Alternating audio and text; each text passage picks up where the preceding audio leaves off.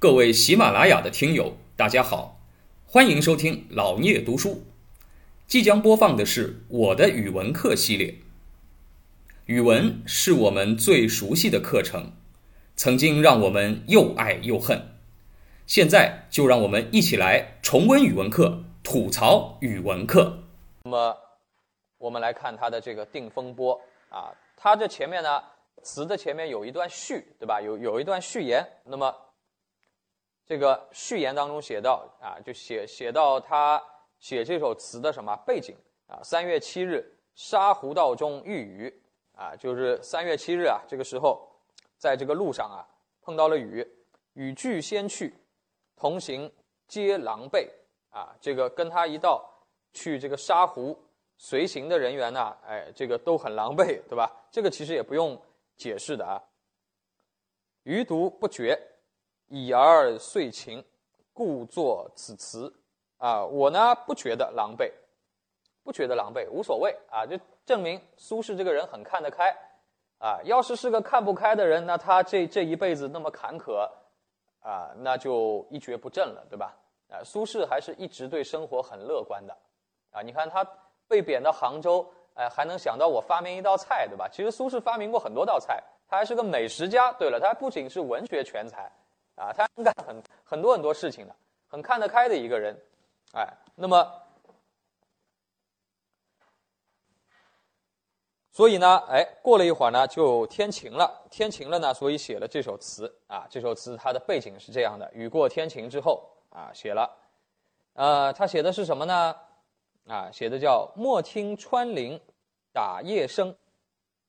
哎，这好像读来就像什么？像诗，对吧？上来就感觉啊，像一首诗。你如果只看上阙的前两句啊，哎，这个莫听穿林打叶声，何妨吟啸且徐行。哎，这个一开头就像一首诗歌的开头一样。你把它作为一首绝句啊，这个律诗啊，它的第一联毫无问题的。哎，这个说明呢，苏轼他写啥都行，对吧？他能把诗的这种味道写到词里面去。哎，那么这个是说什么呢？哎，穿林打叶声指的就是雨点嘛。这个雨点像穿过这个树林，打在这个叶子上，吧嗒吧嗒。这个啊，穿林打叶声，你不要去听它，何妨？啊，何妨怎么样呢？哎，吟啸且徐行。啊，这个不妨碍我们啊，哎，吟诗长啸啊。以前这个诗啊是可以拿来唱的嘛，吟唱这个诗，对吧？吟唱这个诗，慢慢的走，徐行，哎，就是这个很看得开，无所谓的，下雨嘛就下雨，对吧？啊，就像那个《射雕英雄传》里面，我记得金庸写过啊，这个，哎，这个郭靖下雨天没带伞，啪啪啪往往前跑，后后面黄蓉就跟他说什么？说反正前面也在下雨，啊，这个你走得快，走得慢，不都是淋淋雨吗？啊，这个慢慢走好了，哎，那么，然后。下面写到啊，竹杖芒鞋轻胜马，谁怕？哎，这个这个，忽然你会觉得哎，挺挺好玩的啊。前两句很有诗意啊，以为下面是大发诗性了。哎，他下面说的是大白话，竹杖芒鞋轻胜马。哎，这个什么？就是手拿着一根拐杖啊，竹杖拿根竹子，脚里呢穿着草鞋。哎，竹杖草鞋。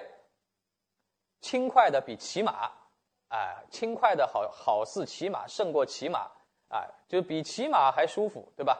穿的这个草鞋，拄着竹杖，在这种啊树林子里面下着雨，自然环境里面这样走，挺舒服的嘛，对吧？哎，没有什么不舒服的地方，谁怕？怕什么呢？哎，这个谁怕很好玩啊，啊，你想这个苏轼，大文豪，对吧？他的这个文笔。这个根本不需要咱们去担心，哎，但是他有的时候哎就会冒一句俗话出来，在这里让人觉得别有意趣啊，好玩儿，哎，这个一蓑烟雨任平生啊，这一句话马上又又把意境轰一下提上去了，看到吧？哎，这里好像很生活化，竹杖芒鞋轻胜马，谁怕？不怕不怕，对吧？哎，然后这里哎。这句话你单拿出来一看，就像一个武侠小说的章节标题一样，“一蓑烟雨任平生”。一下从一个在树子里啊，在这个树林里面行走的一个个体的形象、个体的现象，一下子跨越到了什么？跨越到了平生整个生命历程当中的事情，啊，这个就是大文学家干的事情，可以，哎，就像一个什么，就像你看一个地图，哎，一下子哦，zoom in，放大，放大，放大，放大到这个街上的一个人在那挖鼻孔，你都看到了，然后再一下子呜一下 zoom out，一下子呢大到整个地球啊，你在宇你在整个宇宙中看到这个地球，啊，就这种感觉。哎，就是能够看得很很清、很近、很近，一下子呢又能把焦距拉到很远很远，哎，这个有一件蓑衣啊，我有一件雨衣啊，哎，一件蓑衣就可以哎任我去应付一生一生当中的风雨啊，我只要穿着一件蓑衣啊，就能够什么就能够应付所有的任平生啊，所有的。风雨的侵扰，这个这个地方，苏轼啊，从从一个跟别人啊在那走路闲聊，他这个是什么？哎，下雨天跟大家赶路，赶路的时候呢，大家觉得下雨很讨厌，很狼狈，对吧？在那骂骂咧咧的。哎，他说没关系，对吧？我我我觉得很自在，很自在呢。一开始就在说，哎，不要去管下雨啊，咱们慢慢走啊，或者怎么样啊。哎，不用怕呀！哎，到这儿，这句话一露出来，说明实际上他思考的东西远远不是什么脚底下的那个风雨，而是什么呢？而是一生当中碰到的风雨。这个风雨就不是自然界的风雨了，而是什么？而是苏轼这一生当中碰到的政治上的那些风风雨雨，啊，碰到的那些不公正的待遇。但是呢，他又把它看得很淡，说啊，我穿着一件雨衣。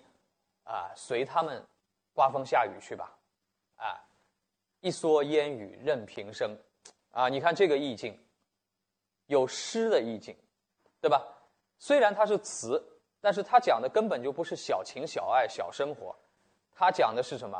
哎，人心中的那种啊，那种情怀啊。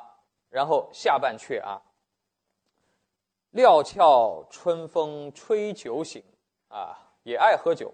哈，这个喝完酒以后呢，哎，这个有点春寒料峭啊，稍微有点冷的这个春风怎么样？吹的酒醒了，微冷，哎，又是一个俩字，对吧？微冷，哎，这个又是一个俗话，微冷。山头斜照却相迎，哎，山头斜照却相迎，说什么呢？哎，说这个。啊，说这个太阳也好，对吧？太阳照着山，哎，山头太阳斜照着山头，哎，就像在迎接一样。回首向来萧瑟处，回过头来，啊，回过头来，想到刚才，哎，那个，哎，那个下雨的地方，啊，这时候已经什么？已已经。过了一段时间了，对吧？过了一段时间，就走完这个路，然后去喝酒，喝完酒以后睡觉，睡醒了以后又写了这下半阙，对吧？啊，这个想到啊，这个刚才来的时候，这个下雨途中的样子啊，归去，啊，又是两个字，归去，指这个风雨斜照都已经成为了过去，啊，都已经成为了过去。也无风雨也无晴，啊，也无风雨也无晴，什么？就是一切都好像没发生过一样，啊，前面写了雨，下雨，风雨，风雨中行走的时候的感想，然后呢，这个是啊，走完了，走完了以后呢，到这个地方喝酒，喝完酒以后啊，看到这个山头斜照太阳，太阳出来了，照着这个山头，啊，夕阳斜照，哎，这个。天又好了，对吧？两个对比，一个是下雨，一个是晴天，天好了。那么，实际上怎么样呢？实际上，你说过了很久以后回头去想想呢，叫做好像什么都没发生过，也没发生过风雨，也没发生过晴天。哎，这个意境就更拔高了。甚至于可以说你已经啊，这个苏轼这个已经拔高到什么？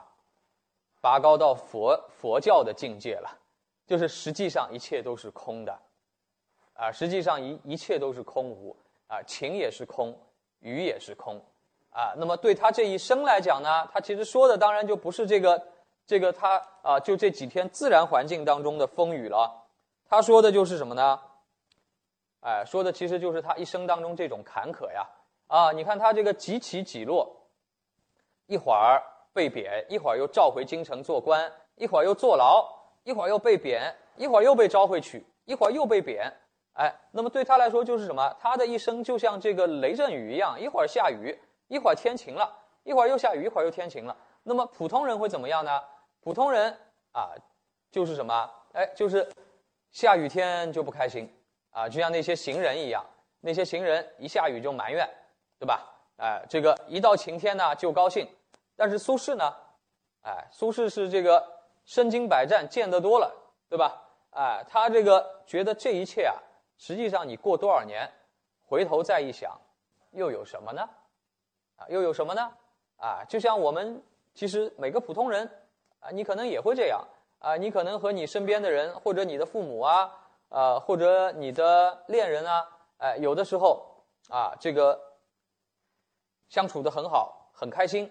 这也是一天，有的时候呢，哎，这个突然闹矛盾，啊，这个闹得不可开交，甚至于说到啊，有你没我，有我没你，势不两立了，哎，但是事实上，你说再过二十年，再过五十年，当你老了，你回头想一想当年这些事情，这些风雨，这些晴天，又有什么呢？哎，也无风雨也无晴，是不是这句话呢？哎，你看苏轼。他就很厉害啊！这个一下子，你看这里下雨天，啊，就像那个百度地图这种一样啊，俗命进去看得很清楚，纤毫毕现啊，这个也是啊，纤毫毕现。然后呢，焦距一拉拉出来，平生一辈子的事，这个也无风雨也无晴，哎，拉出来一辈子的事，啊，很宏观，这个就是苏轼的功力啊，啊，就从这一首短短的词当中，你就会发现。苏轼的这个这个思维的品质，远超于常人，他能够从最精微的、最细节的描写，写得非常的到位。然后呢，最宏观的想法啊，上升到哲学的高度，他也能把控的很好。啊，这个是天才能够做的。《风波》写在元丰五年，元丰五年这个时候，苏轼其实岁数也不是很大，啊，也就是四十来岁啊。四十来岁的时候被贬到黄州做这个黄州团练副使，对吧？就是从监狱里放出来，然后去了黄州，啊，待了三年，哎，那么他东坡志林，他写过很多东西啊，所以你能够参照他其他的文章当中能够找着这个地方的。他说黄州东南三十里为沙湖，啊，亦曰罗师店，啊，就是这个地方，于买田期间，啊，应往向田。啊，就苏轼呢，在沙湖这个地方呢，他反正也在那做官了嘛，他在那里买了一块地，啊，所以说宋朝的官员待遇还是不错的。虽然他是一个啊，已经等于犯过错误的官员了嘛，啊，但是呢，钱还是不少的啊，这个工资待遇很高，还能买地啊，这个买了块地，所以呢，就到那边去看看地，哎，结果呢，结果呢，哎，碰上了下雨，下雨呢，就触发了他的想法。啊，对于自己人生的啊这样的啊这这种观念，就贬到黄州是他政治上的一个低谷，哎，那么他也给别人写信的时候啊，也谈到过这个事情啊，得罪以来身自闭塞，扁舟草履放浪山水间，与樵渔杂处，往往为罪人所推骂，则自喜见不为人识，哎，这个。在黄州呢，他也深居简出，啊，以不为人识为喜，就没人认得我就开心，哎，被贬到一个比较偏僻的地方，实际上呢，哎，他也能够从中啊找到安慰，就是呢，待在京城里，哎，你看人人都对他指指点点，闹，这个苏轼来了喏，啊，这个刚从监狱里放出来的，那这这这个这个也很不舒服，对吧？所以呢，他到这个地方呢，没人认得我也好，哎，他就要追求这个精神上的解脱，哎，那么。在这个词当中啊，上阙主要写的是遇雨啊，碰到下雨，碰到下雨，他的感受叫不以风雨为意，哎，这个非常的洒脱，哎，那么他有勇气能够面对这个风雨，而且呢说只要一件蓑衣啊，我就能够对一生的风雨，啊，那么下半阙呢写雨过天晴时候的情境啊，回来了，看到这个晚晴啊，这个。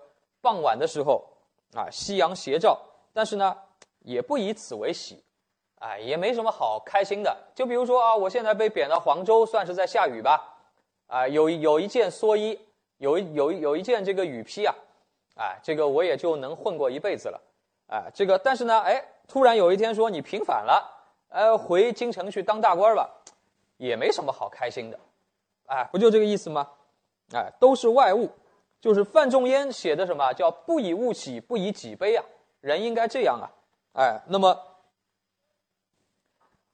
所以呢，不以此为喜啊，鱼也好，情也好，都是外物，哎，这个，所以呢，他有这种顺随自然的道家的思想，哎，那么这里用到了一些非常普通但是很生动的，哎，逍遥的这样的一些。语啊，这样的一些语汇啊，这个这个体现了哎苏轼的这种啊，可以说啊深厚的，可以说神一样的文啊文学功力。这跟李白一样的，李白写诗也不是啊，哎这个啊这个老板不要嫌钱少啊，这种东西都能写到诗里面去，但是你不会觉得有违和感，对吧？啊，苏轼也一样的啊，这个他写的啊，这个谁怕？啊，微冷，归去，啊，这你也不会觉得他这个粗俗，对吧？就是他能够把，啊，这个一些，啊，一些非常通俗的语句，啊，贯穿到自己这种非常诗意的语言当中去，啊，这个是大大的开发了词这种文体的功能，啊，这个你说诗，因为它比如说七言诗、五言诗。哎，你像这种谁怕这种东西，你就不大好写进去，对吧？哎，这个不不可能出现这种语气词啊、短句啊这样一些东西，但在词里面你是可以做到的呀。你把它当歌唱是可以的，但是这个词它本身呢，它又承载着诗的那种底蕴。哎，这个是苏轼做的很独特的一面，体现了他的这种乐观的性格。啊，感谢您的聆听。如果您有任何问题想与主播交流，请在评论区留言。欢迎订阅本专辑，期待下集再见。